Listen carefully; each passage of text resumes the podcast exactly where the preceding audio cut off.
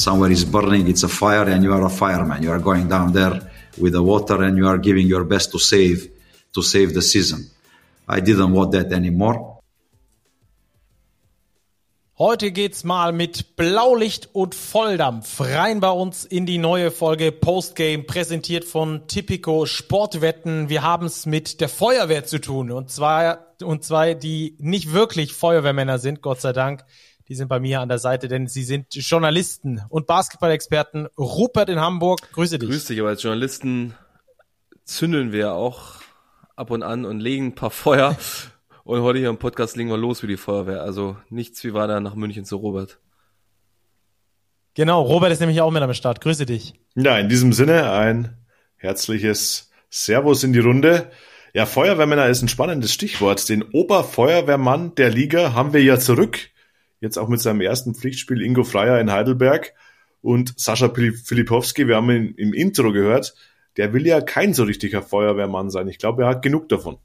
Das hört ihr definitiv äh, später noch. Wir haben ein langes, ausführliches Gespräch mit dem aktuellen ähm, oder einem der Contender auf den äh, Coach des Jahres äh, geführt mit Sascha Filipowski ähm, über den Würzburger Erfolg, den aktuellen und wie er die Lage dort insgesamt einschätzt, warum er überhaupt in Würzburg gelandet ist. Das ist auf jeden Fall eine des, äh, eines der Themen, auf die wir hier äh, genauer eingehen wollen. Frauenbasketball gibt es später auch noch im Spotlight. Da gibt's eine super interessante Geschichte, die wir euch natürlich nicht vorenthalten wollen. Und ähm, ansonsten haben wir den Spieltag für euch zusammengefasst, der doch ziemlich cool war. Müssen wir, müssen wir, glaube ich, ganz so, kann man genau so sagen. Ähm, an der Stelle noch ein kleiner Hinweis. Äh, wir haben in den letzten Wochen sehr viele Zuschriften von euch bekommen. Dafür erstmal vielen Dank für jede einzelne. Wir freuen uns da immer sehr drüber.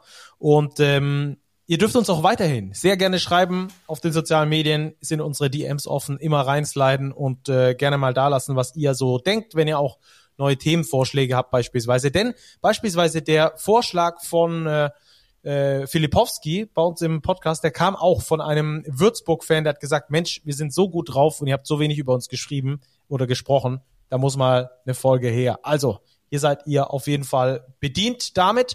Und äh, ansonsten lasst uns gerne eine gute Bewertung hier auf dem Podcatcher eurer Wahl.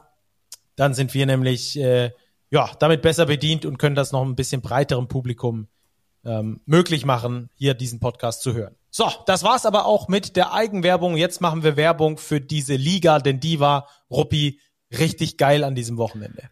Das kann ich absolut bestätigen. Also ein wirklich unterhaltsamer Spieltag mit Spitzenspielen, mit Overtime, mit Feuerwehrmännern, die direkt Brände gelöscht haben, wo wir auch später noch dazu kommen, mit Kellerduellen, mit Blowouts, mit individuellen Topleistungen und mit dir, Stacki, der in der Kommentatorencam ausgerastet ist. ja, das stimmt. Ich konnte mich nicht Völlig zurückhalten. Zurecht. Die Emotion äh, im Basketball catch mich dann immer doch noch mal ein bisschen anders als als an überall anders.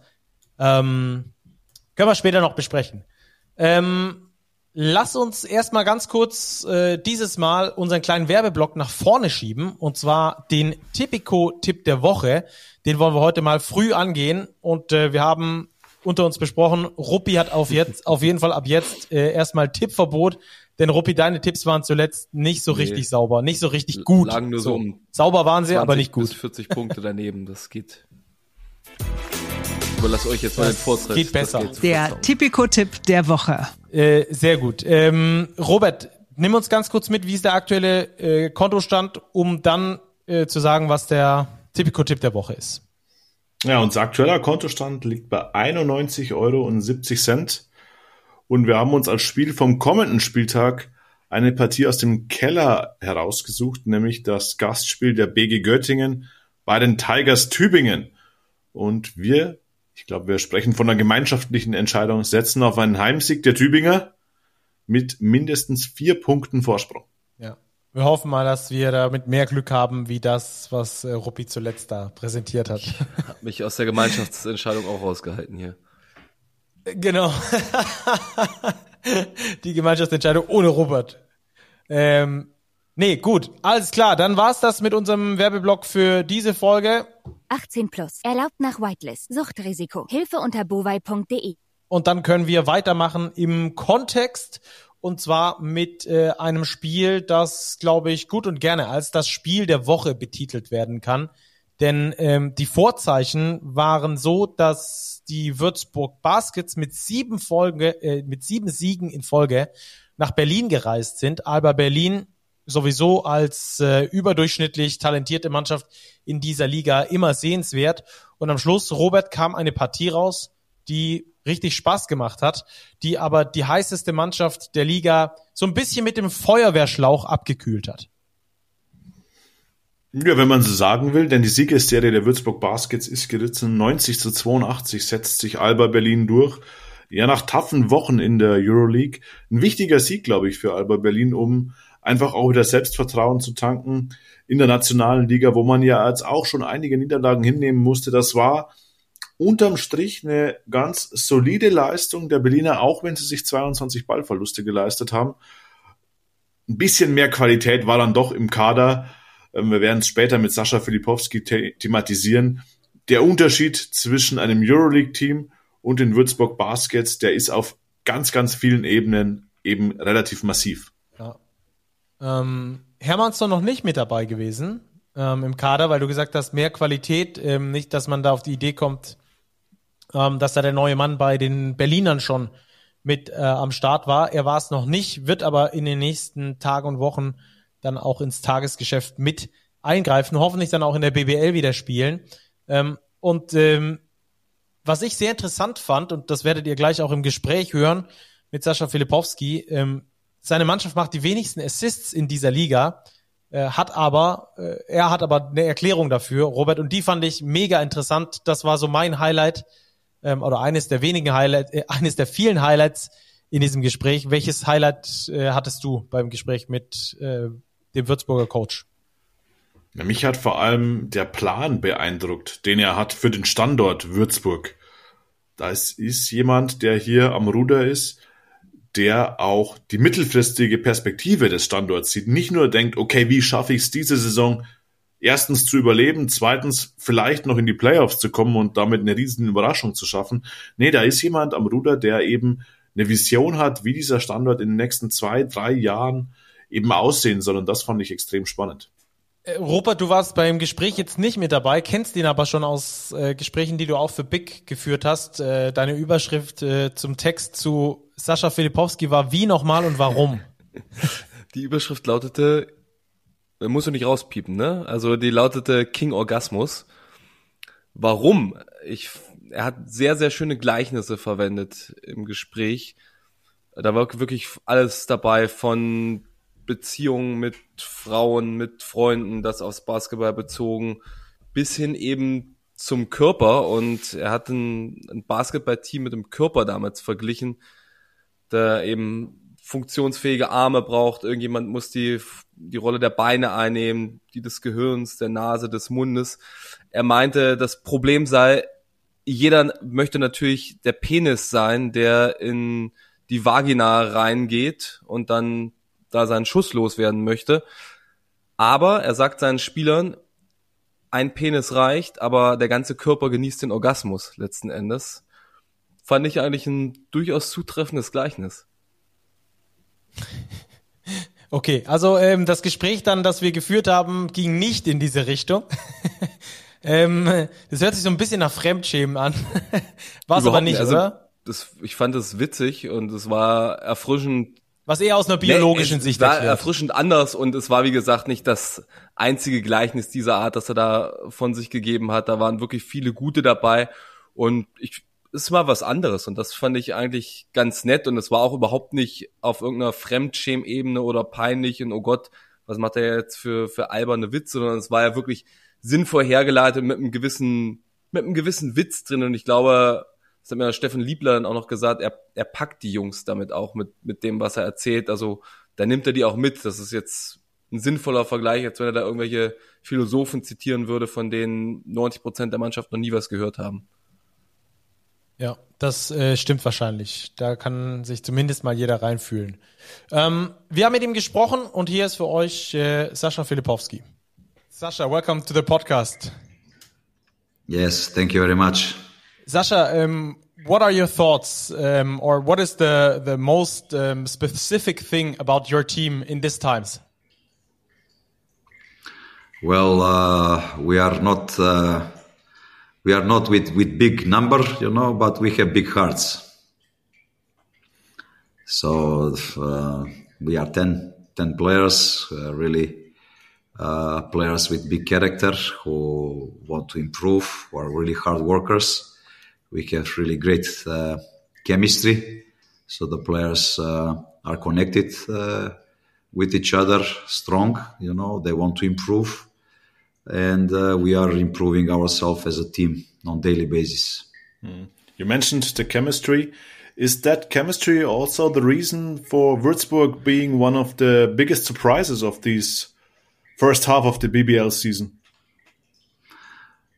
For sure, for sure, because if you have just individuals who are not playing together and not helping each other, if there is no this glue effect, you know, of connecting and synergy, so then it's uh, difficult to play strong as a team. So really, this season the players uh, connected. Uh, they are really characters who love to play for each other, help each other, and this is also one of the secrets ingredients for for our, for this success until now. Mm, let's take about uh, your. Uh, let's talk about your roster. Um, last year, you've been an offensive team, definiting about the mid-range game.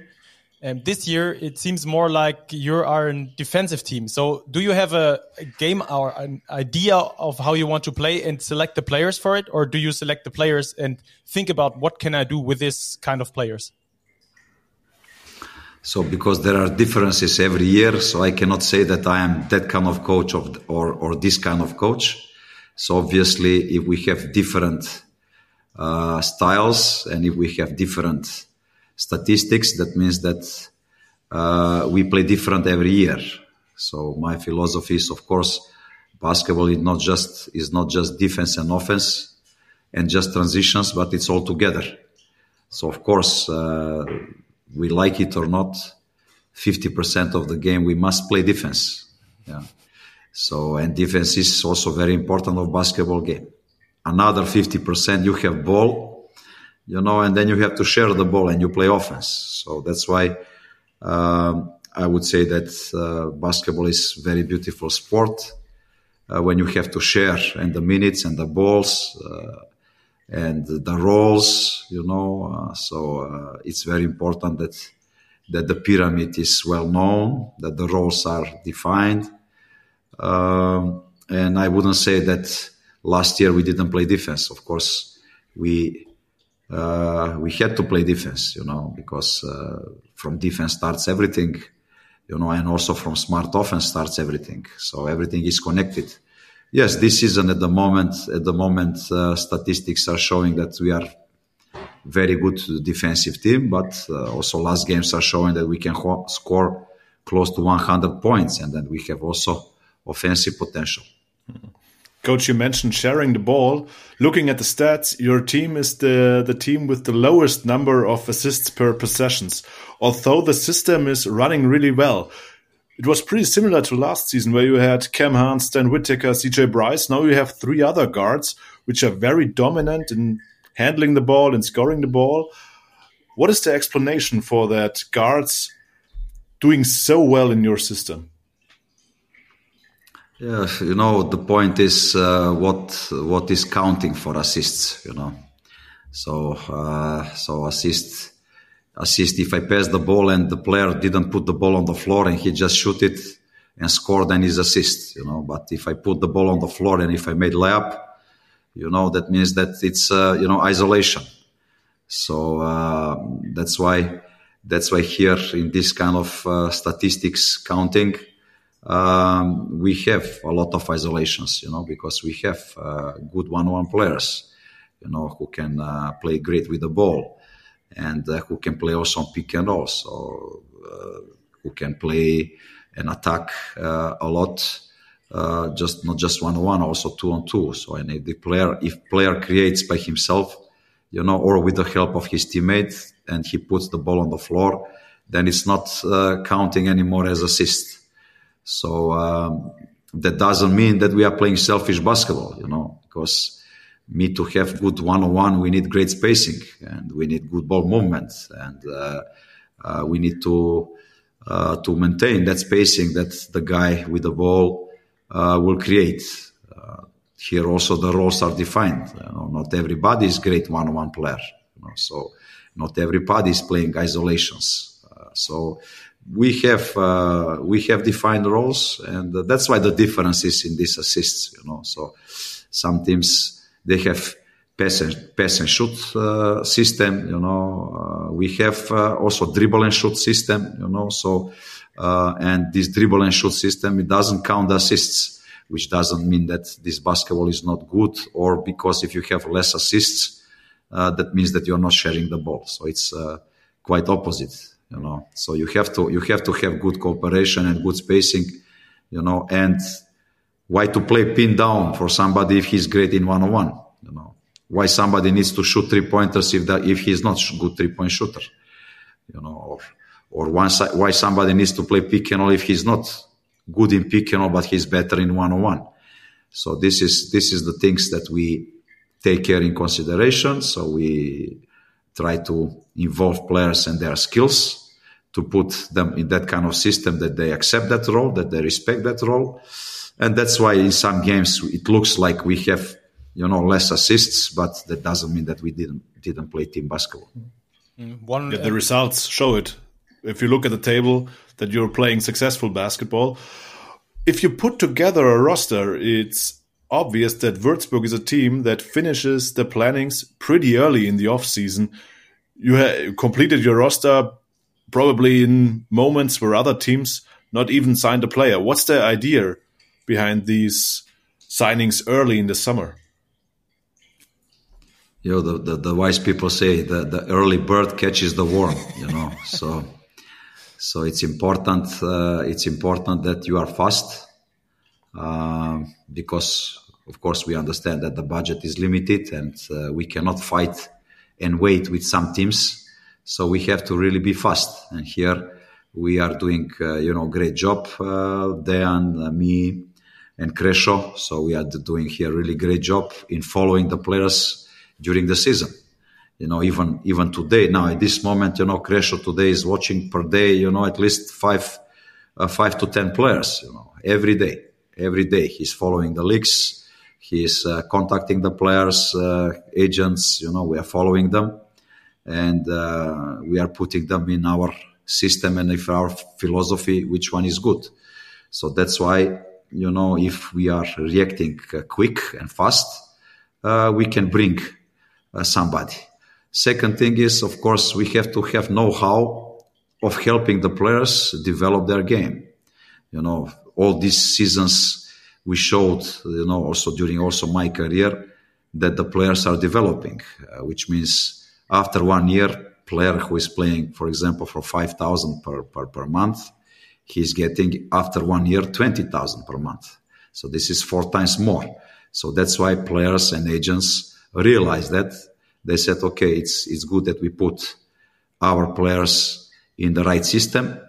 And if they're right players, you must be hard workers. So doesn't everything depend on me or on my team? Uh, but uh, it's important that the player has right character, that he's very hungry, very ambitious, that he's totally in love in basketball. He's hungry, a lot of hungriness to succeed, to succeed, and then we can make good story.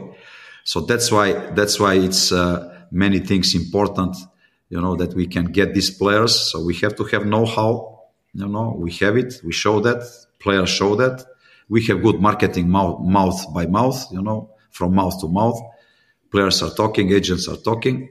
And second, of course, we are really selecting and picking the right players for our system according to the budget. So here I think that we are doing really great job, you know, me, Kresho and, and Dan, you know, and also our, our management. team when uh, there was the first talk with you and, and Würzburg before you uh, came over, was this a topic that you want to make players better, or um, how do you work together with with Kresho in in the um, yeah seasons afterwards?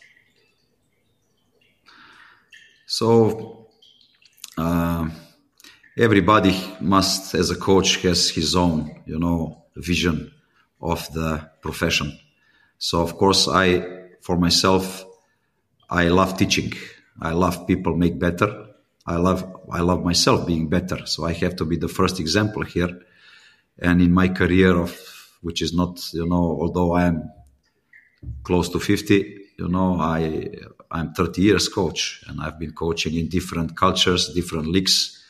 Uh, and everywhere I helped many players to make a step forward because if you want to succeed, you have to make individual better and then you have to teach them to know to play together, you know, because basketball is team sport. And then when they improve individually and everybody put on the table what he can do, and if they play together, then you have also success. So uh, with Kresho, we are we are cooperating great. Uh, Kresho was a fantastic player. I played against him. You know, I mean, I was coach, and uh, he played against me as a player. Although he was many years in in, in, in Russia, but he was uh, he was under Messina in Benetton, so he had really tough tough uh, coaching uh, experience. So he had great coaches, and in Russia he was one of the best players there. He played EuroLeague, and he knows what he knows this business. You know, he understands that he made everything in his career, although he had only one leg with very hard work. You know, with very very hard work, with determination, and that's why he succeeded. And then there is no shortcut, you know, uh, in this sport. So you have to have people around you who love to work, who, to be disciplined, to be professionals. You need people like like we are. So we have great staff, you know, with Dan, with Paco, uh, with Kresho. We have also Nico, great physiotherapist, who is also every day working extra uh, before practice, after practice. So he's really helping the players to stay in shape, to recover them. So this is uh, really teamwork, and uh, I think that uh, we are writing here a good story. You know, of course, when I came here, it was a big risk mm.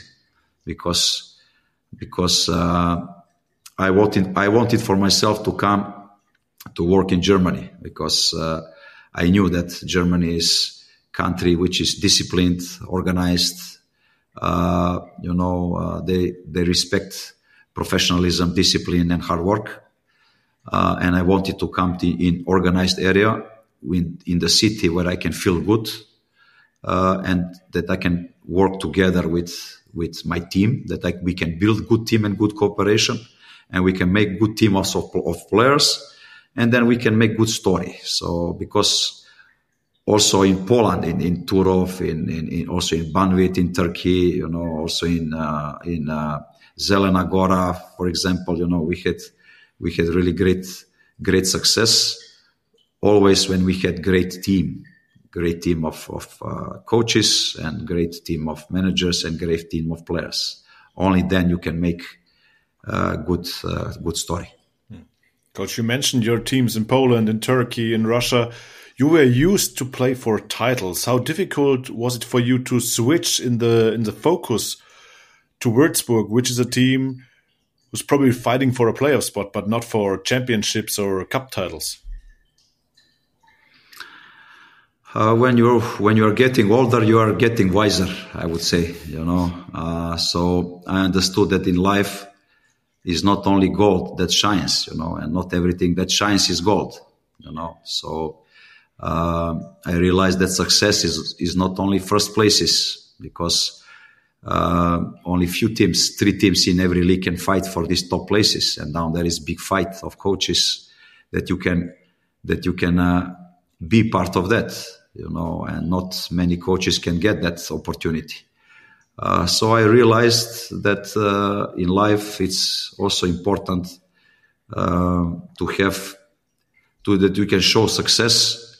Uh, doesn't matter that you are fighting for the first place and for the gold, but uh, success is a relative uh, thing, you know. So and this relativeness and this understanding of life brought me thinking that it's better, you know, to have to work in environment that you can show your quality, you know, that you have good co-workers, that you have great positive atmosphere, because only in great positive atmosphere with positive people you can create something on long term.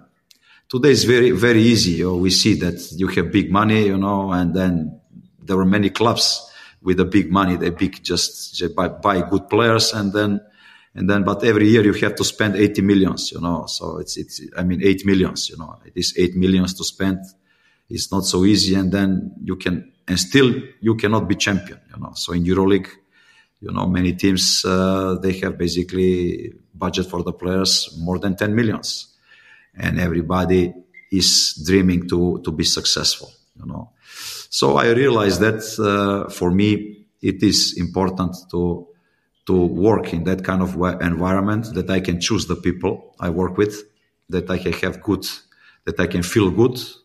And if you feel good somewhere you work, you can give more you know, and that's why I came to Würzburg. That's why I came to Germany uh, to show that uh, success is not only gold, you know, but success can be made making people better, better personalities, better players, and also team who can work together, and then and then you have also fans who can recognize that, coaches who can recognize that, agents who can recognize that, journalists who can recognize that, you know, and that is also called success.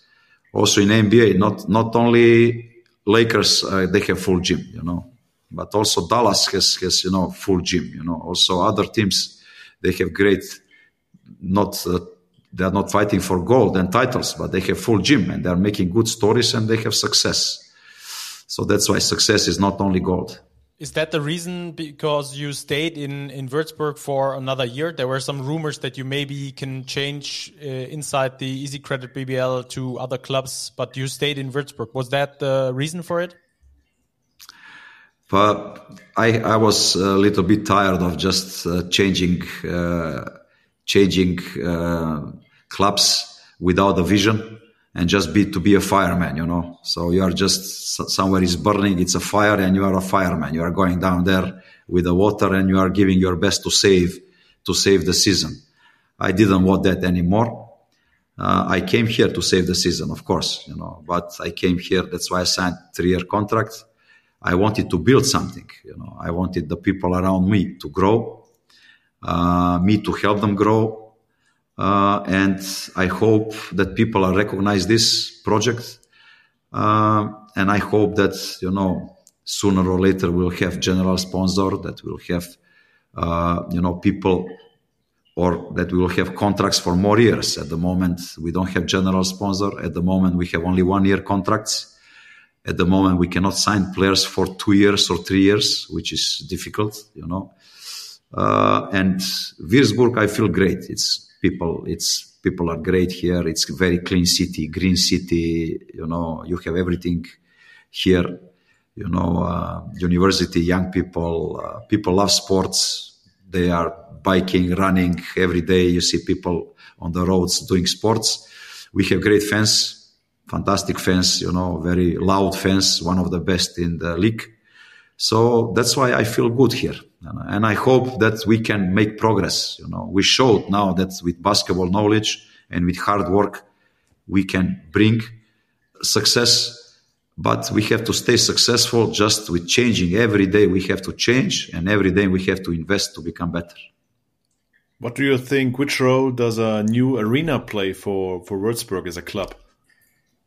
I think it's the key the key point. You know, if we see also other clubs, uh, they have fantastic they have fantastic arenas, you know, uh, they have, uh, if you can sell more tickets, then if you have, have also concerts, you know, it's not just basketball, you have arena for other things, you know, why not, why, why not people in Würzburg to have, to visit, you know, jazz concerts, you know, pop concerts and also other, uh, sports uh, events, you know, uh, and also we to be part of that. So I think that people, people in, in Würzburg, they respect life, you know. Restaurants are full.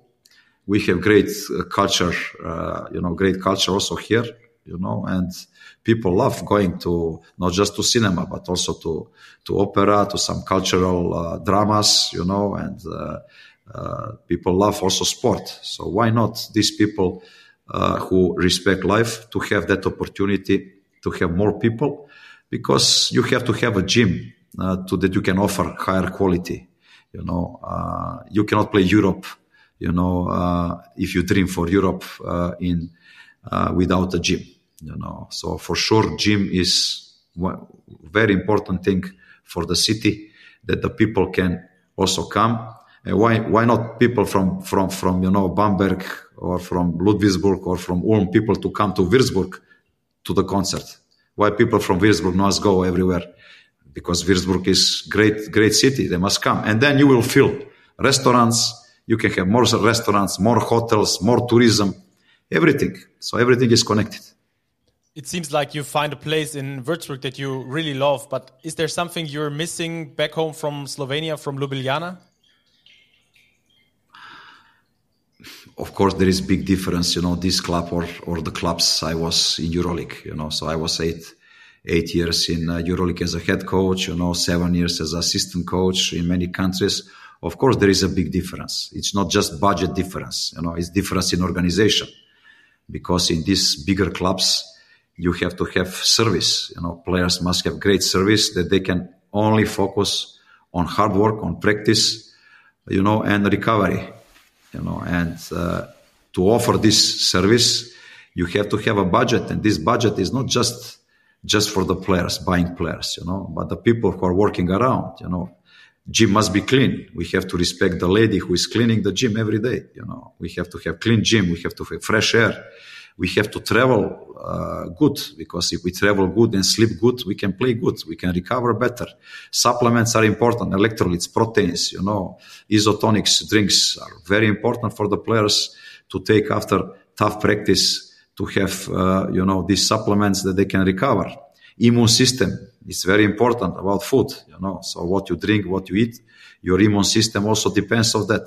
So this is everything important to make great successful story, you know. And uh, of course, now more and more people in Würzburg are realizing that that they don't want anymore just fight to fight for survival every year. You know, oh, what is the goal for this year? Oh, let's just shake every year and let's let's shake and and and be afraid if we stay in the league. For the future, of course, we want to become stable club which will not be afraid to to, to fall in the in the in the second division you know. So but in the future to be a team with have with a dream to fight for playoffs every season you know. And maybe maybe if the budget and the organization will rise and become better maybe also one day with a gym to compete. For example why not in, in, in at the beginning in FIBA Cup and then second maybe in Champions League you know. Why not? Why not these sponsors and these people to show them what is you know bigger, higher quality, uh, and to see also other cities in Europe how they play, how they're organized. You know, uh, that is important. So, if you would qualify for a European competition, you would take the challenge next year. At the moment, it's difficult to talk about this because with this uh, budget and with this organization, we would die. You know, because because you know, honestly, one month and a half we were practicing four on four. You know, people doesn't know that but four on four we practice because we had a lot of injuries. We have only 10 people you know and uh, it's not easy. And if we would have a traveling that would be disaster you know. Then you have to have also money for good traveling.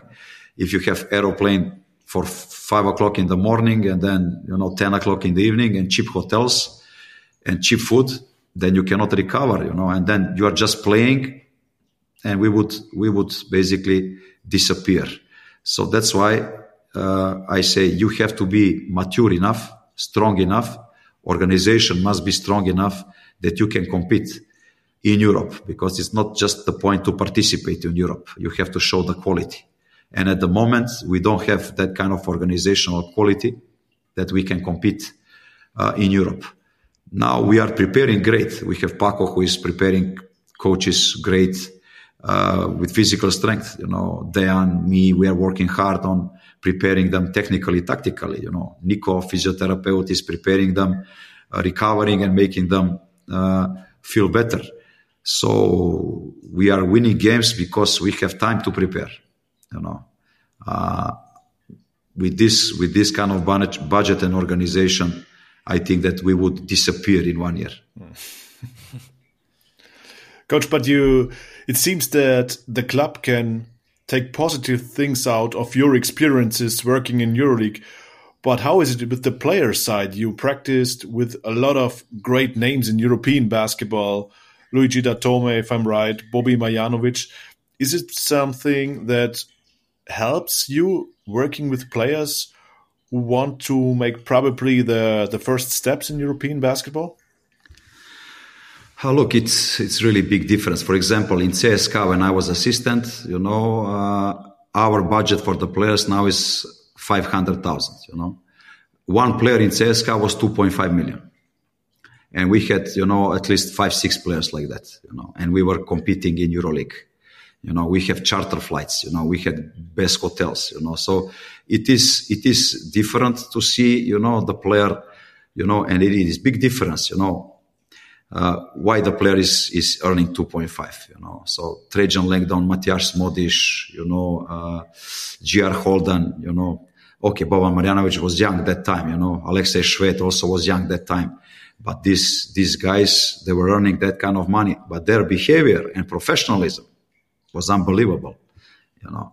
They were really, really very, very high professionals, you know and uh, that's the that's the biggest difference between average and top level. Top level, they're really high professionals. They are determined. They are very disciplined. They are taking care of what they drink, what air they breathe, what they eat, how they sleep, how they practice. They are basically 24 hours completely, completely in crazy in basketball, you know, and they are really very high professionals. That's why they are earning that money and that's the quality. Of course, organization in these EuroLeague clubs and Würzburg is also a big difference, you know. But Würzburg, they have people, you know, we have people who are more and more in love in this sport. We have sold out gyms, you know, sold out gym now in, in, in some games. And the people are recognizing and they want to involve, you know, and to bring this higher level uh, in this uh, club. But uh, the key is, you know, people, we need to change. People need to change, you know, because organization is also made of people, you know. Organization is not just gym and, and free, and free weights in the fitness, you know, but the people are making changes, you know. So people who wants to develop, marketing to be stronger, management to be stronger, leadership to be stronger, sponsorship to be stronger, you know. Uh, and then every everything can grow and we can become like one strong family. Important is that Würzburg is very healthy. You know, organization has very strong uh, and I will say very healthy roots. You know, people are not spoiled in a sense uh, to be dirty. You know, we don't have criminals here. You know, in some in some clubs you have that kind of people who just want to earn the money. They want just to sell the players they're working with agencies, you know, and doing that. Here is very healthy society, you know. People here are really honest, hard workers, professionals, and we have very, very good potential to become very healthy club. So that's why here I, I, I you know, I recognize this healthy, healthy uh, roots for this club that we can grow and become better. And of course, I have to be also be patient, you know. So it's not the same. I cannot compare this club with some very good Euro, Euro Cup level or, or EuroLeague level. But the people are working hard to develop this organization on higher level. And more and more they understand that knowledge and experience is important, you know, and working together is important. And people, quality people are important that they can work together and then you can make dreams true. What is your dream for this season? Well, uh, you know, dream. Dream is always, you know, to to to make forward organization on high level. You know, so basically, uh, my dream is to win as much as much games as possible. Uh, dream is to to develop the players better, that they we play better basketball, because goals goals you have to have, you know, but goals are always consequences more I'm focused on the process, what I want. I want to develop players. I want me to play better basketball. I want to be stronger, faster, smarter, more experienced, more patient, more confident, you know, uh, more to control emotions. So in all aspects, psychological aspects, social aspect, tactically, we to be smart to to make good decisions on the court. You know, so this is this is the things uh, I'm trying that we develop, and then result will come as a consequence. You know, uh, so this what we are doing now. This is not by luck. This is only by by working hard. You know, and luck is following the people who are working honestly and who are working hard. Of course, you have to have luck in life also, but usually luck luck is there when you are professional and you are giving your best. Uh, I need luck, of course, that we stay healthy, you know, because we have we're little numbers, and uh, my goal is that this organization recognize this, that the city recognize this, that we have, that we can sign contracts for more years with the players, that the gym will start building the gym, you know, uh, that we will have general sponsor who will come and he say, okay, I love basketball. I take over. You know, we need, we need boss also there, you know, boss is very important. So I, as I am the, the coach of my team, marketing also needs big boss. And this boss usually is the guy who is, who is taking over, you know, and bringing the money, you know, so this is also important. So you don't have uh, something like uh, playoffs would be the greatest success of the of the of this season or something like a. Yes, of course, of course. I dream. I dream that we reach playoffs. We are far from that because many teams who have more than triple budget like like us, they are now behind us. But we have more than half of season to play, you know. And uh, uh I hope that we will stay healthy and that we can keep going uh, and keep winning. And I, my dream is, of course, that we reach the playoffs this season. Good luck for that. Thank you, thank you, thank you very much. Also, das der aktuelle Erfolgscoach der Würzburger. Ähm, sehr, sehr interessantes Gespräch, sehr tiefgründig. Äh, und Robert, was mich vor allem so äh, mitgenommen hat irgendwie, ist diese Idee, dass es nicht nur eine Mannschaft ist, um die es geht, ein Basketballspiel, sondern dass er verstanden hat oder dass er versteht und das auch aus seiner ähm, hochdotierten Vergangenheit mitbringt, hatte sehr viele Meisterschaften in Slowenien, Polen gewonnen und sowas, ähm, dass es mehr ist als eine Mannschaft, um die es da geht, sondern dass er diesen Standort als komplettes ausbauen möchte, um das zu einem funktionierenden Konstrukt zu bringen. Ja, ganz genau. Er hat die Stadt angesprochen, die sehr sportverrückt ist. Er hat auch das ganz große Bedürfnis nach einer neuen Halle in Würzburg angesprochen, nach einem Hauptsponsor überhaupt erstmal, um eben sukzessive wachsen zu können, um sich dann auch mal Richtung europäischen Wettbewerb orientieren zu können. Also da ist ganz viel schon in die Zukunft gedacht, aber eben nicht überstürzt, sondern ganz bedacht mit einem Hintergedanken, dass das eben organisch wachsen muss. Und ich glaube, das zeichnet Sascha Filipowski aus, dass er diesen Geist basierend auf seiner Erfahrung aus diesen vielen Stationen im Ausland in der Euroleague, die er gehabt hat, eben hier einbringt. Ja. Ich fand noch ganz lustig, ich wollte eigentlich nochmal so ein bisschen persönliche Ebene, was fehlt dir aus Slowenien und so. Und er hat so viel Basketball im Kopf, dass er einfach nur wieder als Basketballcoach ge geantwortet hat. Das fand ich ganz, ganz lustig zu sehen. Das merkt man dann in den Zeilen dazwischen, wie Basketball verrückt dann häufig auch solche erfolgreichen Personen dann äh, sind. Äh, lass uns den Rest des Spieltags äh, besprechen. Etwas kürzer. Ähm, über zwei Spiele müssen wir, glaube ich, etwas intensiver sprechen. Zum einen, wir haben es ja gesagt, Feuerwehrmann Ingo Freier ist zurück und gewinnt mit sechs Heidelbergern gegen Braunschweig. Ähm, Ruppi, was hast du für ein Spiel gesehen? Das war schon irre. Also der Ingo Freier-Effekt ist absolut real. Der kommt zu irgendeiner Mannschaft hin, übernimmt die und gewinnt erstmal am Anfang feuern die aus allen Rohren, setzen sich relativ schnell, relativ deutlich ab. Und am Ende geht ihnen fast noch der Saft aus, völlig begründet in dem Fall übrigens. Also Heidelberg hat mit einer, ja, was, sechseinhalb kann man das gar nicht nennen, also sechs, ein Achtel Rotation gespielt, weil Vincent Kestelot sich nach fünf Minuten verletzt hat, dann raus war, dann saßen Elias Lassisi und Paul Zipser verletzt die ganze Zeit auf der Bank. Josh Gray hat auch nicht mitgewirkt, war auch verletzt. Und zu guter Letzt ähm, Tim Coleman ebenfalls noch, also praktisch eine, eine Starting Five, die ihnen gefehlt hat. ist ganz eng geworden hinten raus. Braunschweig nochmal wieder in Führung gegangen und dann hat Abu Kijab den Game Winner getroffen. Ich habe im Anschluss nochmal mit jemandem aus Braunschweig gesprochen. Da wurde so ein bisschen gesagt, ja, also uns war das ein klar, das ist der klassische Trainereffekt. Heidelberg wird hier richtig rauskommen. Trainer war es klar, einem Umfeld war es klar. Ja, irgendwie scheint die Botschaft bei der Mannschaft erstmal nicht angekommen zu sein. Die haben sich erstmal dann das große Loch gegraben, aus dem sie sich am Ende nicht wieder ganz rausgraben konnten.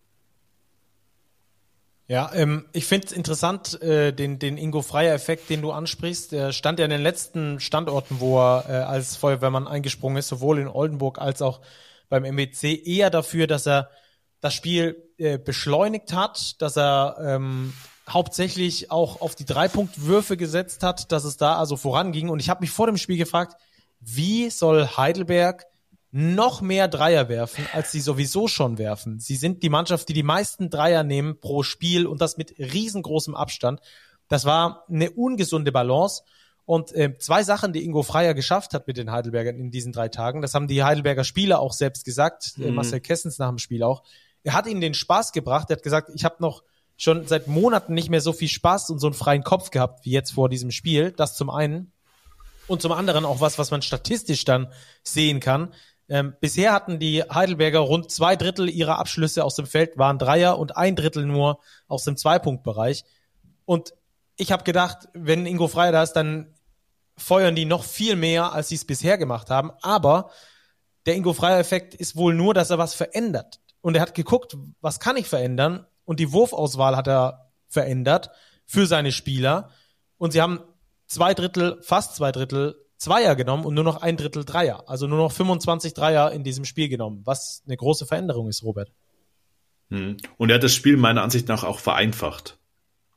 Er hat auf diese Verletzten natürlich reagiert. Er wusste wahrscheinlich, dass Josh Gray nicht spielen konnte. Hat ganz einfache Pick and Rolls laufen lassen. Die Flügelspieler haben Platz gemacht. Bennett Hund mit Marcel Kessen, mit Isaiah Whaley. Wirklich einfache Plays gelaufen, die aber sehr, sehr gut funktioniert haben, weil sie sauber ausgeführt waren. Und ich glaube, durch diese Einfachheit der Aktionen haben die Spieler auch wieder ihr Selbstvertrauen gefunden und dementsprechend dann auch in der Schlussphase kühlen Kopf behalten. Denn Rupi hat es angesprochen, Heidelberg war weit vorne, mehr als 15 Punkte geführt, aber man konnte ihnen zusehen, wie ihnen die Kraft ausging in den Schlussminuten, logischerweise. Aber da war dann noch so viel Selbstvertrauen da, bei Akim Vargas, der einen unglaublich wichtigen Dreier reingeworfen hat, der auch Bennett Hund nach einem katastrophalen Turnover 30 Sekunden vor Schluss aufbaut, statt ihn anzumosern. Und der dann auch dafür gesorgt hat, dass Heidelberg im letzten Angriff mit Abu Kijab diesen letzten Korbleger noch irgendwie da rein befördert hat. Klar können wir da über Offensivfoul diskutieren. Das interessiert heute niemanden mehr. Da war wirklich ganz, ganz viel Selbstvertrauen, da war viel Wille, da war Überzeugung. Und ich glaube, dieser Sieg, auch die Art und Weise, wie er zustande gekommen ist, der tut den Heidelbergern extrem gut und sie haben ja gegen den MBC jetzt nächstes richtungsweisendes Spiel vor der Brust. Ja. Also da schauen wir mal, wie da die Entwicklung weitergeht in Heidelberg. Es war auf jeden Fall ein erster befreiender Sieg. Man muss gucken, was mit Kestelot ist, äh, wie schwer da die Verletzung ist ähm, und auch anderweitig, ob die es schaffen, dann mit mehr als sechs Spielern wieder zu spielen ähm, und inwieweit der Ingo Freier Effekt dann auch nachhaltig da ist, um ja, das Team weiterhin auf dem Erfolgsweg dann auch zu halten. Ich glaube, das wird enorm schwer werden, ähm, aber nicht unmöglich. Werden wir genauer unter die, unter die Lupe nehmen. So, dann haben wir noch ein weiteres Spiel, das wir etwas genauer unter die Lupe nehmen wollen. Ähm, lass uns da noch zwei draus machen. Bonn gegen Chemnitz erstmal. Die Chemnitzer gewinnen auch in Bonn, Ruppi. Ja, spannende Voraussetzungen. Wir haben die beste Offensive der Liga, die Telekom Baskets gegen die beste Defensive, die Niners Chemnitz und die beste Defensive hat sich relativ klar durchgesetzt, nämlich Bonn bei nur 77 Punkten gehalten. Relativ deutlich sage ich jetzt, es war ein 10, plus 10 im dritten Viertel, die es letzten Endes ausgemacht haben. Aber trotzdem, Bonn bei 77 Punkten zu halten, ist aller Ehren wert. Haben auch Spieler wirklich sehr, sehr kalt gehalten. Glyn Watson bei zwei von zehn, Sabian Fleck macht gar nichts. So bezeichnend ist, dass der Bonner Topscorer Thomas Kennedy ist, ein Center, der allerdings mit 26, 15 herausragend war. Äh, bei Chemnitz Ayer Uguak, der beste Mann, 22 Punkte, 9 Turnover dazu. Chemnitz bleibt für mich das Team der Saison bislang. Alles wirklich souverän und ich traue der Mannschaft nicht nur die Top 4 zu, sondern das ist ein Team, das wirklich Playoff-Spiele gewinnen kann und das auch Playoff-Serien gewinnen kann. Und abhängig davon, man muss ja wirklich mal schauen, wo Alba bleibt, wo die Bayern am Ende einlaufen, wie das Ganze ausgeht, kann es richtig weit gehen für die Niners Chemnitz in dieser Saison. Mhm. Das wird auf jeden Fall äh, echt spannend. Ich denke mir auch jedes Mal so, möglicherweise könnten die Chemnitzer jetzt vielleicht mal so ein Tief erfahren oder jetzt oder jetzt. Aber Woche für Woche ist das sowas von souverän, unter der Woche. Ähm, dass die auch da über, über andere Teams drüber fahren, ähm, als wäre es gar nichts. Bonn ein bisschen inkonstant, ne? Das bleibt so. Okay, nix. Bonn bleibt Bitte? ein wenig inkonstant. Ja, das auf der anderen Seite ähm, auch. Das stimmt. Thomas Kennedy natürlich, ähm, der immer besser reinfindet in diese Saison, aber ähm, alles in allem etwas, etwas inkonstant äh, bei den Bonnern, ja.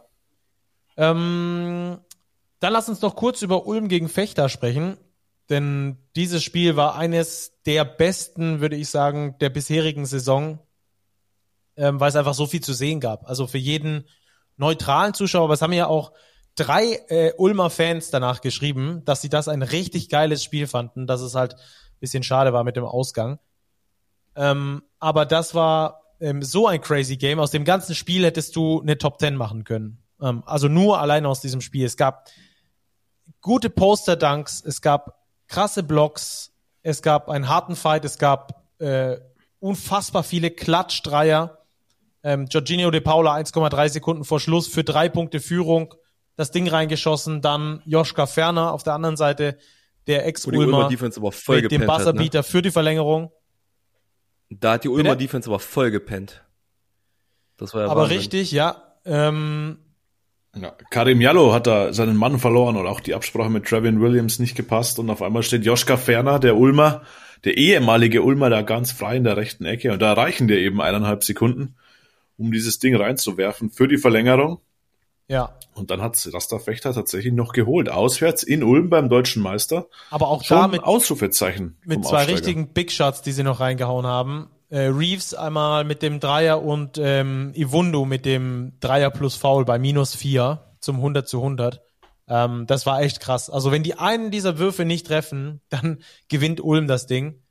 Aber so haben es die Ulmer gezogen. Ähm, was ich super bemerkenswert fand, ähm, Johann Grünloh wir wissen, es ist ein Talent und der ist auf dem Weg nach oben und der macht immer wieder gute Spiele, aber wie er das Spiel verändert hat, das war ultra krass zu sehen. Also er kam rein in den ersten drei Minuten gleich vier Offensivrebounds geholt, ähm, hinten als Rim Protector super geeignet in der Zone, macht's allen richtig schwer da ähm, zu, äh, zu penetrieren. Wenn, dann müssen sie die Bälle hoch ablegen.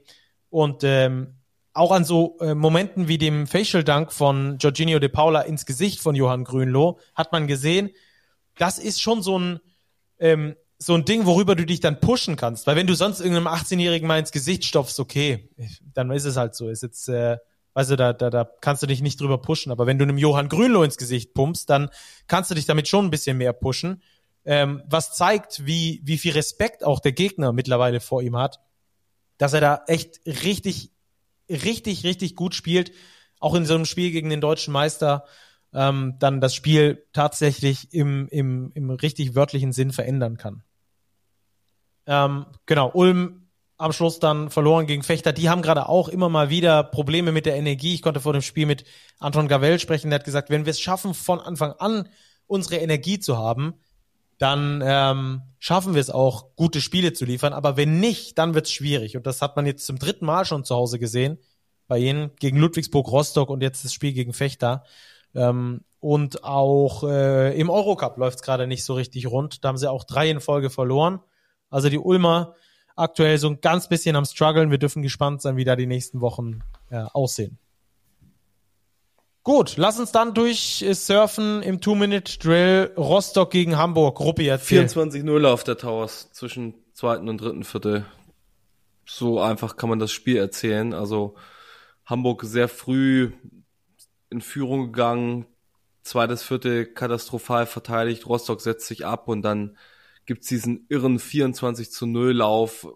Die Towers defensiv wieder richtig angezogen in der Offensive ihre Würfe getroffen, hatten aber auch einen Haufen freier Dreier und eine wirklich homogene Leistung wieder. Also es gab keinen Spieler, den man unbedingt rausnehmen muss, sondern eine vielköpfige Attacke der Towers, die voll auf Play-in-Kurs bleiben. Oldenburg-Göttingen, Robert. Ja, die Oldenburger zurück ein bisschen in der Erfolgsspur, haben auch ihre Offensive wieder gefunden. 106 Punkte aufgelegt, 106 zu 85 gewonnen gegen die BG Göttingen im Niedersachsen-Duell. Die Göttinger, ja, auch schon wieder so ein bisschen was wie ein Sorgenkind der Liga. Die rutschen da jetzt immer mehr hinten rein. Wir haben den Heidelberger Sieg thematisiert der kommt den Göttingen natürlich nicht unbedingt entgegen. Rupi kann vielleicht noch was sagen. Sie sind ja auch auf dem Spielermarkt gegebenenfalls noch aktiv. Genau, die Göttinger suchen ja händeringend nach einem Point Guard, nachdem sie sich von DeAndre Burns getrennt haben. Und auch wenn man sich jetzt so die Situation anschaut auf der Guard-Position mit Umoja Gibson, das scheint wirklich nicht die beste Lösung zu sein. Da hat er andere Qualitäten. Und in David DeJulius scheint dieser Spieler gefunden zu sein. Der hat in Lavrio gespielt, zuletzt in Griechenland. Da hat man sich schon geeinigt mit. Das Problem ist die finanzielle Situation der Göttinger. Also, die hatten viele Point Guards in Betracht gezogen. De Julius ist derjenige, bei dem es finanziell dann auch funktionieren könnte. Die drehen jetzt nochmal eine Runde auf dem Sponsorenmarkt sozusagen, um noch ein bisschen Geld einzusammeln, damit der Deal fix gemacht werden kann. Ich bin da aber sehr guter Dinge, dass das zustande kommt und dass das auch schon rechtzeitig zum nächsten Spiel passiert. Ob jetzt der David Julius der passende Mann ist, das muss man dann mal schauen. Also ist ein Wunschspieler von Olivier Foucault, dem Trainer, ist aber auch ein Rookie, 24 Jahre, spielt seine erste Saison außerhalb des Colleges. Lavrio hat eine negative Bilanz, was ja nicht immer nur an einem Spieler festzumachen ist, also das ist auch gar nicht unfair jetzt klingen. Ist ein solider Floor General, okay als Scorer, soll ganz gut verteidigen können. Ist auf jeden Fall niemand, der dir jetzt eine Garantie gibt, dass du anfängst, Spiele zu gewinnen, aber das ist dringend nötig für Göttingen, denn kommendes Wochenende geht's zum weiteren Sorgenkind, nämlich nach Tübingen.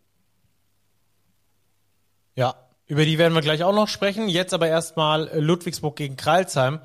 Und äh, Robert, die Ludwigsburger in Spiel 2 in der Basketball Champions League deutlich unterlegen gewesen in Istanbul. Da wird es jetzt also Spiel 3 geben am Dienstagabend, wenn ihr diese Folge hört, also heute Abend, wenn ihr sie frisch hört. Ähm, aber gegen Kreilsheim hat es zumindest gut funktioniert. Also wenn Ludwigsburg deutlich in der Türkei verloren hat, wie hat dann bitte Kreilsheim in Ludwigsburg verloren? Mehr als deutlich. Mehr als deutlich. 106 zu 59 das Ergebnis, glaube ich, sagt alles. Das war ein Klassenunterschied. Die Hakro Merlins Kreisheim, man hat sich vielleicht gedacht, dass sie durch den Sieg in der vergangenen Woche bisschen Selbstvertrauen getankt hatten, aber dem schien überhaupt nicht so gewesen zu sein. Da hat wenig bis gar nichts zusammengepasst. Das ist eine Gesamtwurfquote aus dem Feld von nicht mal 32 Prozent. Brandon Childress, der kürzlich noch 31 gemacht hat, geht jetzt wieder mit vier Punkten und 0 von 12 aus dem Feld vom Parkett. Ja, wir haben seine Personalie schon oft diskutiert. Genie und Wahnsinn liegen unfassbar nah zusammen und die Schere zwischen Genie und Wahnsinn ist aus Kreisheimer Sicht leider auch unfassbar groß.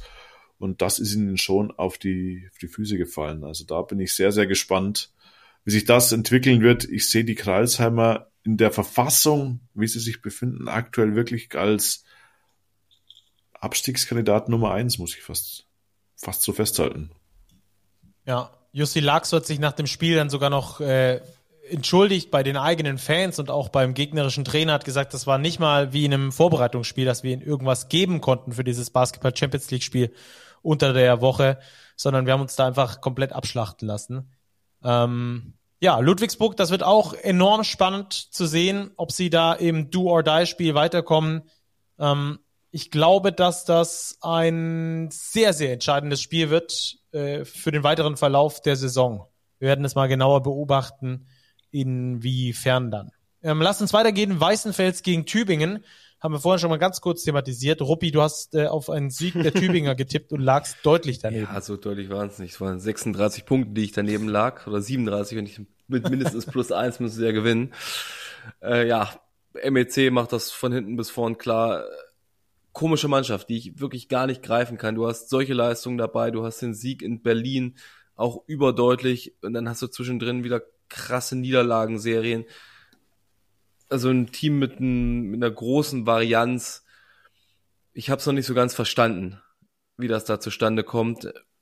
Was deutlicher für mich ist, Tübingen, dass man sich so ein bisschen Sorgen machen muss. Sie haben viele Spiele verschenkt, die man als Aufsteiger mal mitnehmen kann, wo das dann manchmal doch die mangelnde Erfahrung ist. Jetzt gibt's die eine oder andere deutliche Niederlage. Sie haben sich von Javon Masters getrennt, ihrem, ihrem Backup Point Guard.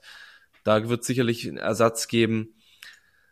Sind jetzt auch voll mit unten drin und da ich zumindest fest davon ausgehe, dass Heidelberg da bald rauskommen wird, weil sie einfach die Qualität in der Mannschaft haben und Trainerwechsel offenbar notwendig war, glaube ich, wird das dann da unten so ein Dreikampf werden zwischen Kreisheim, Göttingen und auch Tübingen, die da unten nochmal reinrutschen. München und Bamberg werden wahrscheinlich nicht mit dabei sein, Robert. Ähm, aber ähm, die Münchner mit einer sehr souveränen Leistung gegen Bamberger, die letzte Woche noch gegen Alba gewonnen haben, aber ähm, in München keine Chance hatten. Nee, so kann man das zusammenfassen. Die Bayern aktuell mit der längsten Siegesserie in der Liga. Sieben Siege in Serie jetzt.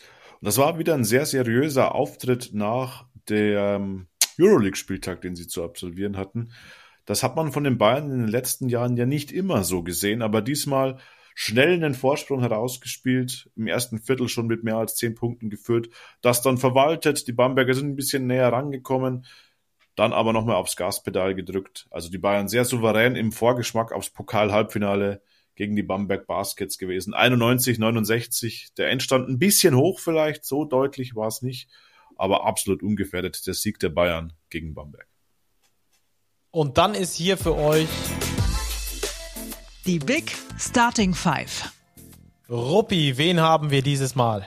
Wir haben auf Point Guard Gino Crande, der mit Oldenburg für Oldenburg gegen seinen Ex-Club Göttingen ein ziemliches Monster-Double-Double auflegt. 15 Punkte, 14 Assists, also ganz starker Wert beim deutlichen Oldenburger Sieg.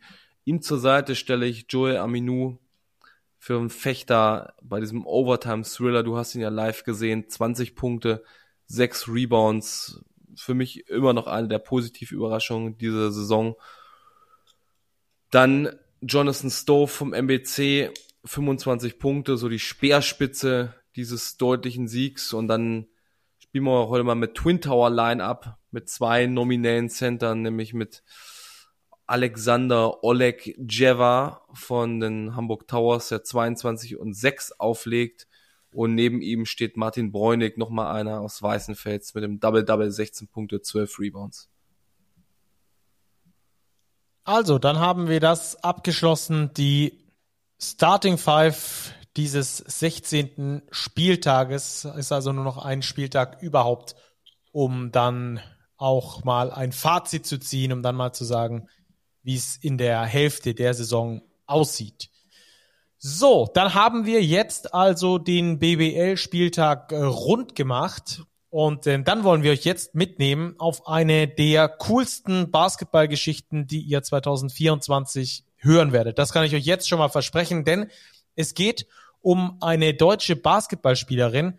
Aber ich erkläre euch gleich mehr. Hier ist erstmal für euch das Big Spotlight. So, also das äh, Big Spotlight und es geht um eine deutsche Basketballspielerin, die auch in Deutschland ihr Basketballhandwerk gelernt hat, nämlich um Tuba Peuras. Sie ist in ähm, an der Nordsee in Cuxhaven geboren und aufgewachsen, hat dort auch das Basketballspielen gelernt und ist so ein bisschen durch, ba durch Basketball Deutschland getourt, aber irgendwie hat's nirgends so richtig funktioniert, dass sie angekommen ist. Und dann hat sie sich selbst auf die Suche gemacht über Instagram und äh, ist mittlerweile eine der heißesten Spielerinnen des Eurocups, spielt für Bursa in der Türkei und legt dort im Schnitt im Eurocup 12,3 Punkte und 9,3 Rebounds auf. Also eine richtig krasse Leistung bei fast 30 Minuten Spielzeit. Ich glaube, keiner von euch hat bisher von ihr gehört. Das wird sich jetzt ändern. Hier ist für euch Tuba Poiras. Ihr fragt euch sicher, warum sprechen wir mit einer Spielerin von Bursa Uludag Basketball? Ähm, ganz einfach, weil sie eine der Geschichten schlechthin hat im Basketball. 2024 werdet ihr, glaube ich, keine coolere Basketballgeschichte hören als die von Tuba. Erstmal grüße dich. Hi. Hi. Tuba, wie geht's dir? Alles gut? Ja, mir geht's soweit ganz in Ordnung. Und dir? Ja, danke. Alles, alles bestens. Äh, Tuba, du äh, spielst für Bursa im Eurocup in der türkischen Liga. Wie läuft's aktuell bei euch? Ähm, bei uns läuft es eigentlich ganz in Ordnung. Wir hatten jetzt ein paar Spiele, äh, die wir eigentlich hätte gewin hätten gewinnen müssen, verloren, äh, durch, also aus Verletzungsgründen.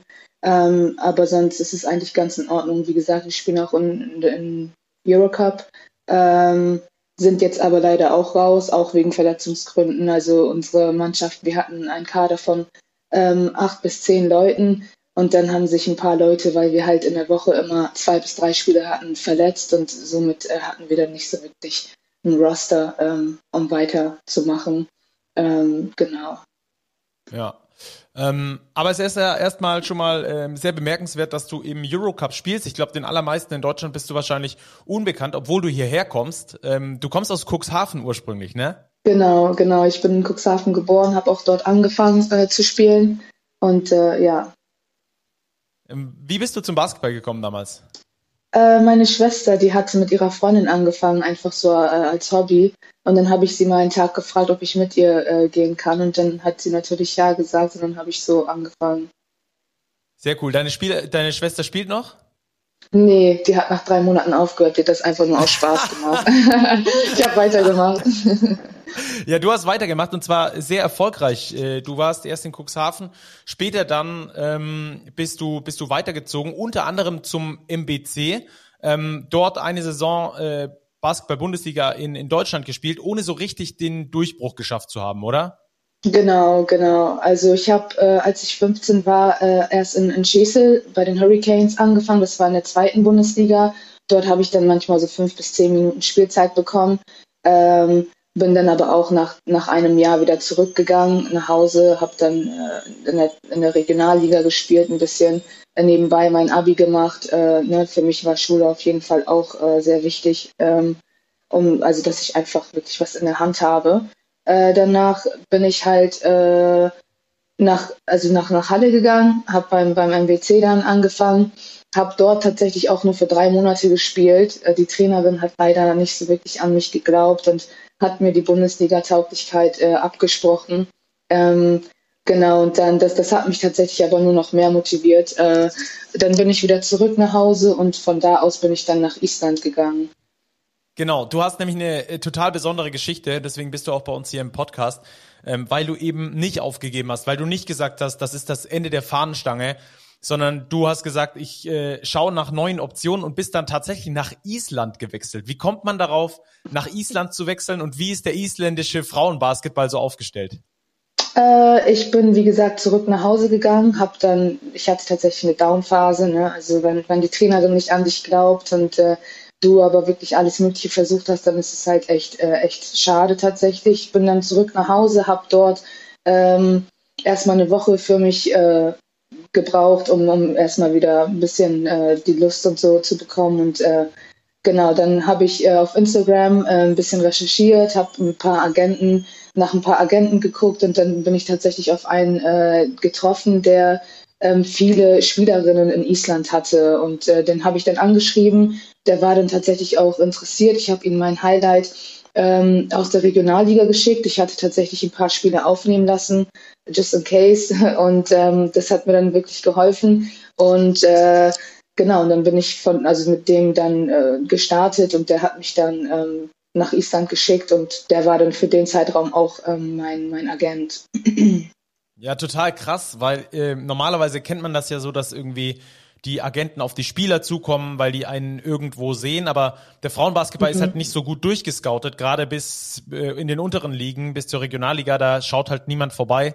Ähm, dann muss man das Ganze selber machen. Du hast tatsächlich dann deinem Daddy oder deiner Mama die Kamera in die Hand gegeben und gesagt, film mal? Genau, also ich habe äh, meiner Schwester das gesagt gehabt äh, und die hatte das dann aufgenommen. Äh, ich hatte drei Spiele aufgenommen gehabt hatte auch gute Spiele. Ich hatte dann, ähm, ich hatte in der Regionalliga 32 Punkte geaveraged, also im Schnitt. Und das hat mir dann halt wirklich geholfen. Ähm, aber ich brauchte halt jemanden, einen Agenten auch, der an mich geglaubt hat. Und das, das war dann für den Zeitraum ein guter Agent für mich. Das, der war aber auch nicht aus Deutschland, der war aus Amerika.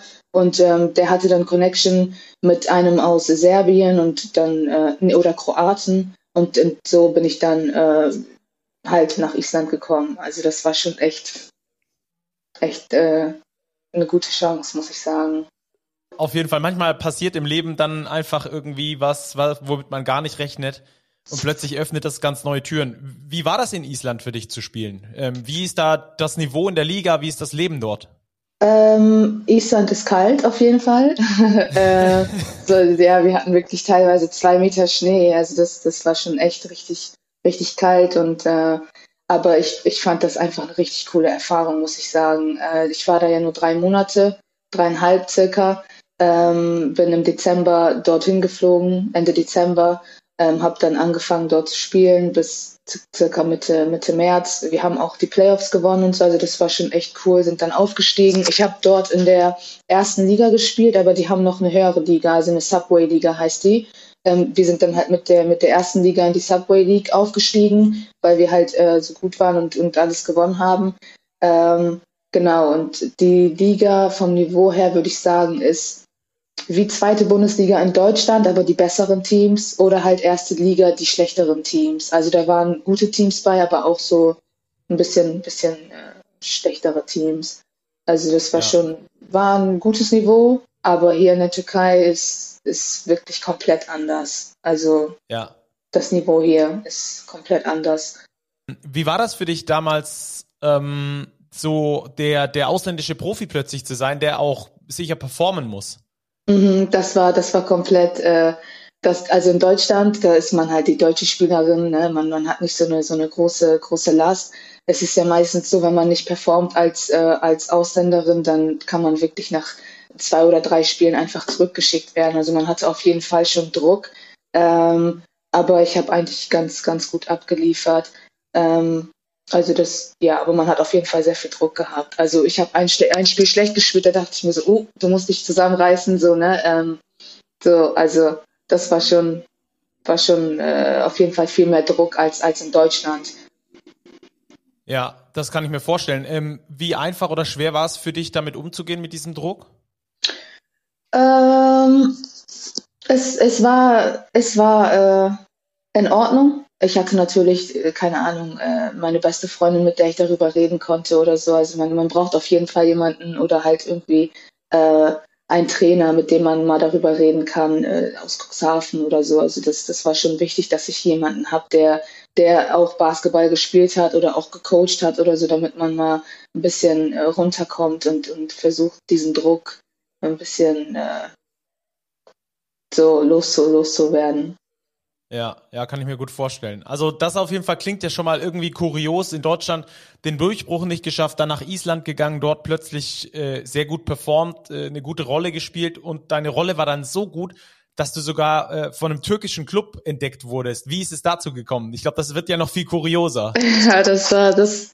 Ich, ich habe echt nicht gedacht, dass ich, dass ich hier äh, im Eurocup dann enden werde und da, da auch in der türkischen Liga, weil die türkische Liga ist einfach mit WNBA-Spielern voll. Also wirklich, hier spielen die besten Spielerinnen auf der Welt. Äh, Leute, die ich, Spielerinnen, die ich wirklich im Fernseher äh, angeguckt habe oder eine Spielen sehen habe und ich mir so dachte, oh, wirklich hätte richtig, ich, das ist mein Traum, gegen die zu spielen. Mit denen sitze ich jetzt zusammen am Tisch und äh, rede mit denen über, über Basketball und so. Das ist schon echt, echt äh, ganz anders und auch wirklich Also ich habe das, was das Wichtigste ist, wirklich einfach immer an sich zu glauben, muss ich sagen. Also äh, ich, keine Ahnung, das, der Trainer, der hat mir auf Instagram geschrieben. Der war letztes Jahr äh, in der Türkei ein Trainer, also auch hier in der Türkei der Trainer und äh, der hat gesagt, dass mein Name ihm bekannt vorkam und äh, Tuba Poyras ist halt türkischer Name ähm, und er hat halt nach türkischen Spielern gesucht. Genau, und äh, der hat dann zwei, drei Spiele, also der hat natürlich auch in und so ein bisschen geguckt, äh, der hat dann zwei, drei Spiele von mir äh, angeguckt und hat mich dann auf Instagram kontaktiert. Also der hat dann ähm, einfach auf Instagram geguckt und das ist schon echt krass, oder? Also ich habe in der Zeit dann auch den Agenten, der der in Island, den ich in Island hatte, mit denen habe ich dann auch nicht mehr zusammengearbeitet. Also der hat, wir haben nur abgemacht, dass ich wirklich dann für diese drei Monate mit ihm bin. Ähm, genau, und dann hatte ich halt auch keinen Agenten und gar nichts so, ne? Und dann hat der Trainer mich äh, angeschrieben und dann hab, war das eigentlich so, dass, dass der Trainer so mit mir kommuniziert hat, mir den, auch den, den Vertrag geschickt hat und so. Und dann, das, das ist eigentlich schon echt, echt krass gewesen. Dann äh, habe ich nach einem Monat äh, Spielen hier in der Türkei haben mich wirklich alle türkischen Agenten angeschrieben, Agenten aus Brasilien, aus Amerika und so, also wirklich die größten äh, Agenturen haben mir geschrieben, weil ich halt echt in Ordnung performt habe. Und äh, ja, und dann war ich auch wirklich schock, so, weil ich war diejenige, die jedes Mal, also ich habe nach Agenten geguckt, als ich in Deutschland war, ich habe niemanden gefunden, niemand war interessiert. Und dann auf einmal hat mich jeder angeschrieben, dass ich wirklich irgendwann nicht mal mehr antworten konnte, weil das zu viele Agenten waren. Und das hat mich dann auch irgendwann wirklich ein bisschen ähm, gestört. Also ich habe meinen Fokus ein bisschen verloren tatsächlich, weil dann der Agent wollte mit mir reden, der wollte sich mit mir treffen, der wollte hierher fliegen und mit mir reden und alles Mögliche. Deswegen, ähm, genau, habe ich mich dann vor circa einem Monat entschieden und habe jetzt einen Agenten für meine, für meine Laufbahn. Okay. Ähm, total krasse äh, Story. Du äh, untertreibst stark, äh, wenn du sagst, äh, du hast äh, ganz okay performt. Du hast richtig gut performt. Du legst im Eurocup 12, über zwölf Punkte auf. Du legst in der türkischen Liga über zwölf Punkte im Schnitt auf, machst dazu fast acht Rebounds jeweils. Ähm, das sind richtig, richtig gute Statistiken. Wie ist das in der Türkei? Gibt es da eine Ausländerregelung bei euch in der Liga? Ja, man kann, ähm, einen Moment, man kann zwei European äh, in, in der türkischen Liga äh, spielen lassen und äh, mhm. drei Amerikaner. Genau, wir haben okay. drei Amerikaner und einen European, eine European-Spielerin. Ähm, jetzt kommt noch eine andere Amerikanerin, das heißt, der Trainer muss dann immer zwischen den Amerikanern äh, aussuchen, wen er spielen lassen möchte. Aber genau. du hast mit deiner türkischen Staatsbürgerschaft äh, den Vorteil, dass du in keins von den Kontingenten fällst und damit genau. spielen kannst. Genau, also ich habe beide Staatsbürgerschaften, deswegen gelte ich hier als, äh, als türkische Spielerin. Das ist, ähm, wie gesagt, die Basketball-Story 2024 für mich bisher. Ähm, das ist äh, so eine coole Story irgendwie so von der Hoffnungslosigkeit, ähm, dass man, dass man nicht geschätzt wird für das, was man kann oder, oder vielleicht auch irgendwie in die Mannschaft nicht reinpasst, mit der Trainerin nicht zurechtkommt und sich dann trotzdem irgendwie nicht aufzugeben, sondern dran zu bleiben, an sich zu glauben und es den Leuten dann spätestens in dieser Saison aber mal sowas von zu beweisen, dass man dort äh, genau hinkört, wo man das sich immer gewünscht hat. Ähm, wenn du, ähm, gab es schon Anfragen von den Nationalmannschaften Deutschland oder Türkei? Ja, die türkische Nationalmannschaft hatte mich angefragt, hatte mir geschrieben, ähm, da waren, glaube ich, ein paar Probleme wegen, wegen meinem, ich habe keinen türkischen Pass, also ich habe nur also einen Ausweis, genau, aber die haben mhm. mich auf jeden Fall angeschrieben, die Managerin wollte ein Bild von, mein, von meinem Pass etc., ähm, aber deutsche Nationalmannschaft jetzt noch, noch nicht, also keine Ahnung. Wenn du dich entscheiden müsstest, äh, wüsstest du es? Wahrscheinlich nicht, oder? Du lässt nee, es dir offen. genau, ich lasse es offen, also ich weiß tatsächlich ja. nicht. Ja, das kann ich mir gut vorstellen. Vor allem, du bist ja noch super jung, du bist erst 22 Jahre, hast schon so viel erlebt. Ähm, was war bisher so das Prägendste in der Türkei, was du erlebt hast? Das Prägendste in der Türkei. Hast du irgendwie so ein krasses, so einen krassen Moment gehabt, sei es basketballerisch oder auch off the court? Ich habe äh, tatsächlich meine Nase gebrochen im, im, im äh, Eurocup Game und äh, mein also mein mein Knochen war wirklich hier auf der anderen Seite. Ne? Dann habe ich einfach ja, die wollten mich dann ins Krankenhaus liefern, was auch immer, und ich habe einfach weitergespielt und habe äh, ich habe richtig geblutet und ich habe dann äh, ich habe dann wirklich aber auch gut äh, gut noch weitergespielt. Also ich das das hat mich schon echt geprägt, weil Leute, die, keine Ahnung, die verletzen sich und dann so, oh ja, ich muss jetzt raus und so, aber ich bin bei sowas immer so, egal was ist, egal wie viel Schmerzen ich habe, ich möchte das Spiel beenden und dann kann ich ins Krankenhaus gehen. So, also, ja, aber dann, okay. ja, das. Ob das immer das Gesündeste ist, ist dann nee, die Frage, aber äh, man nicht. merkt deine Passion auf jeden Fall für, für ja. den Basketball.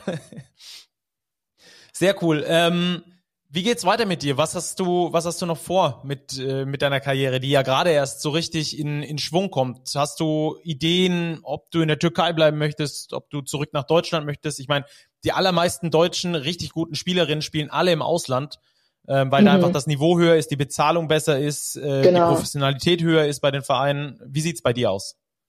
Ja, also ich denke tatsächlich, dass ich warte erstmal ab, aber ich denke, dass ich schon overseas bleiben möchte. Äh, mein Agent hat jetzt schon gesagt, dass ich viele Anfragen hier in der Türkei habe, aber halt auch außerhalb, so aus Spanien und Italien, dass viele Trainer interessiert sind. Deswegen, also ich gucke jetzt erstmal, ähm, wie das nach der Saison ist, ob ich, ob meine Performance auch so bleibt. Ich hoffe natürlich ja, ich werde das, das Beste dafür geben, aber dann, ähm, genau, dann, dann werde ich mich Ende der Saison erstmal eine Woche so ausruhen und dann, dann entscheiden, was ich, was ich machen möchte, wohin ich möchte und welches Team mir welches Angebot gibt und das kommt immer ein bisschen drauf an, wo so die Facilities besser sind und alles Mögliche klar. so. Ja, das ist klar. WNBA auch schon ein Gedanke gewesen, wenn du schon gegen und mit so vielen von denen spielst? Äh, also mein, mein, mein Agent tatsächlich, der hat nur WNBA-Spieler. Ähm, der, der hat sehr viele WNBA Euroleague-Spieler und so. Der, der hat auf jeden Fall schon das angesprochen. Also das, ich denke jetzt dieses nächstes Jahr noch nicht, aber vielleicht die Jahre darauf, äh, wenn, wenn noch mehr passiert, dann, dann eventuell ja. Ähm, es kann auf jeden Fall immer alles passieren. Das, das weiß ich auf jeden Fall. Das, wo, wo ich jetzt bin, das ist wirklich von einem auf den anderen Tag ist das passiert und äh, genau, also auf jeden Fall bleibe ich am Ball. Ja, wenn es nicht deine Geschichte zeigt, dass alles möglich ist, welche Geschichte soll es dann noch zeigen? Also ähm, das auf jeden Fall herausragend. Wir werden das weiter beobachten mit dir. Danke für deinen äh, Besuch. Ich freue mich sehr, dass du bei uns warst, dass du dir die Zeit genommen hast, dich hier live aus Bursa zu uns rübergeschaltet hast. Ähm, und natürlich, die Daumen sind gedrückt für den Rest von der Spielzeit und wir, wir verfolgen dich jetzt ein bisschen näher. Vielleicht schaffen wir es ja mal in der Sommerpause oder so zu telefonieren. Ich danke dir, ich danke dir. So, das ist mal eine der äh, Mega-Geschichten 2024 im Basketball, finde ich. Äh, eine super taffe junge Frau, die genau weiß, was sie möchte und der der komplette Horizont offen steht, wo es noch hingeht. Ähm, das auf jeden Fall eine super coole Story, die mir auch großen Spaß gemacht hat. Äh, ich finde, sie super sympathisch. Wir haben danach noch ein bisschen miteinander gequatscht und äh, man merkt einfach, wie tief ihr Wille ist, tatsächlich ähm, auch weiterhin als Basketballprofi aktiv zu sein. Ähm, und das im Eurocup. Muss man sich mal äh, vorstellen. Mal gucken, vielleicht wird's ja noch was mit der einen oder anderen Nationalmannschaft, vielleicht mit der WNBA. You never know, ist ja noch ziemlich jung. Dann äh, gucken wir noch weiter, denn wir haben noch ein kleines äh, Bonusmaterial von euch, von Ruppi, das er uns mitgebracht hat, und zwar aus Valencia. Ruppi, erzähl mal, wie ist es dazu gekommen? Also in Valencia war es so gekommen, hier schon mal erwähnt worden, vergangene Woche, ich war jetzt zehn Tage lang mit dem FC St. Pauli fürs Hamburger Abendblatt in Spanien im Wintertrainingslager in der absolut nicht zu empfehlenden Stadt Benidorm, es sei denn, ihr seid trinkwütig und ihr seid Engländer. Aber der Vorteil von Benidorm ist, dass es gute, je nach Tageszeit, eine Stunde bis eineinhalb Stunden von Valencia entfernt liegt. Und Valencia Basket in der Zeit zwei Euroleague-Heimspiele hatte, einmal gegen Panathinaikos Athen, in der letzten Sekunde verloren durch einen Matthias Lessor-Freiwurf und dann gegen Jaigeris Kaunas auch knapp verloren, dank Keenan Evans. Und Jaigeris Kaunas bekanntermaßen mittlerweile trainiert von keinem geringeren als Andrea Trinchieri. Und das habe ich mal genutzt, ihn auf der Pressekonferenz anzusprechen, zu fragen, wo denn die Unterschiede liegen zwischen der Kultur, die er bei Jaigeris jetzt wahrgenommen hat in der kurzen Zeit, die er da ist, und der, die es in Deutschland gibt. Frage wollte er erst gar nicht beantworten, hat er gemeint, so was Zeitpunkt hätte dir nicht ein bisschen für unpassend, aber ich habe dann zumindest erwidern können, dass ich ja sonst keine Chance habe, ihm zu sprechen. Und dann meinte er, ja, ja, okay, fair, dann gebe ich dir auch eine vernünftige Antwort und die hören wir jetzt mal. Žalgiris, it's a small, big organization. It's a very vertical organization, means not too many people. But uh, the thing that really impressed me is that from the lady that cleans sports gear to everybody around the team, to the guy from the marketing, to the finance office, they are the first fans of this team. So the passion that I feel around the team is unbelievable. Of course, Bayern is a great organization, big organization, but whenever it's big, you know, whatever is different. You know, the situation is different, but uh, it's difficult to compare. Uh, and uh, I had great time in Munich, great time in Bamberg, and I'm enjoying every single moment. I hope that I will have at least one, two, two hours to look around and to see Kaunas, to see something else that is not the practice or a video. Also Trinkieri auch dort viel zu tun, aber ähm, was ich ganz interessant finde, dass er sagt, dass äh, und das kennt man ja ähm, von Jalgiris, ähm, dass da jeder Fan ist und ähm, da auch stolz ist, für diesen Verein zu arbeiten. Finde ich ziemlich ja, cool. Ich meine, ich war ja auch vergangenes Jahr beim Euroleague Final von Kaunas und allein, dass es dort das litauische Haus des Basketballs gibt, also eine Ruhmeshalle nur mit Basketball, ein Basketballmuseum, das fand ich super cool und absolut empfehlenswert, auch wie man da der eigenen Basketballkultur frönt, kann sich eigentlich jeder Nationalverband was abschauen von. Ja, und äh, Jalgiris übrigens die Euroleague-Mannschaft mit der drittgrößten äh, ähm, Zuschauer, äh, mit dem drittgrößten Zuschauerzuspruch mit fast 15.000, also um genau zu sein, 14.935 Fans im Durchschnitt, die bei ihnen in der Halle sind. Ähm, das ist die drittgrößte nach Belgrad. Nach beiden Belgrader Teams beiden das ist ja das Witzige Clubs. daran, dass ja ein bisschen diskutiert wird, wenn man jetzt neue Mannschaften aufnimmt, ob man auch welche rausnehmen muss und dass da immer gefühlt ein Belgrader Club am Wackeln ist, was ich nicht nachvollziehen kann. Also angesichts der Basketballkultur dort und der Zuschauerzahlen sicherlich spielen da immer wirtschaftliche Aspekte eine Rolle, aber ist für, aus meiner Sicht ein absolutes No-Go, ein Belgrader Team aus der Euroleague zu nehmen. Ja, ähm, bin ich bin ich voll bei dir. Allein was die Passion angeht, ähm, dort ist ist absolut unübertroffen. Ähm, das ist ein ganz guter Hinweis. Ähm, Euroleague werden wir höchstwahrscheinlich in der kommenden Woche einen sehr coolen Gast bei uns hier haben und sprechen. Ähm, da könnt ihr euch auf jeden Fall schon mal drauf äh, freuen. Ansonsten ähm, war's das für diese Saison. Äh, für diese Saison, genau, im Äh, für diese Woche. Wir hören uns im September wieder, ne? Nein, es war's nur für diese Woche. Wir hören uns kommende Woche wieder. Ähm, dringende Empfehlung, in die Basketball Champions League reinzugucken, Play-ins, wenn sich Ludwigsburg qualifiziert, und das tun sie, wenn sie gewinnen, ansonsten sind sie raus. Ähm, dann spielen sie unter anderem in der nächsten Gruppenphase gegen die Telekom Baskets Bonn erneut und gegen Galatasaray. Das könnten also dann auch nochmal heiße Begegnungen werden. Ansonsten meldet euch bei uns jederzeit, wenn ihr ähm, irgendwelche Themen habt, wenn ihr Meinungen zu irgendwas habt, dann ähm, meldet euch da gerne jederzeit. Wir freuen uns da äh, immer sehr über jede einzelne Zuschrift und vor allem auch über Diskussionsmöglichkeiten dann mit euch im Direkten. Danke geht noch an Valentin Lindner. Das war nämlich derjenige, der uns den, der uns da zweimal eine Mail geschrieben hat, dass wir doch endlich mal mit jemandem von Würzburg sprechen sollen. Ähm, Grüße gehen raus, Valentin. Wir haben es getan, extra für dich ähm, und natürlich für alle anderen Hörer auch, die sich da gefreut haben, dass wir mit Filipowski gesprochen haben. Danke, Ruppi. Danke, Robert. Und äh, ich würde sagen, dann hören wir uns kommende Woche wieder.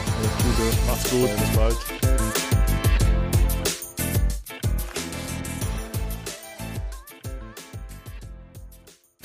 Diese Sendung wurde präsentiert von Tipico Sportwetten.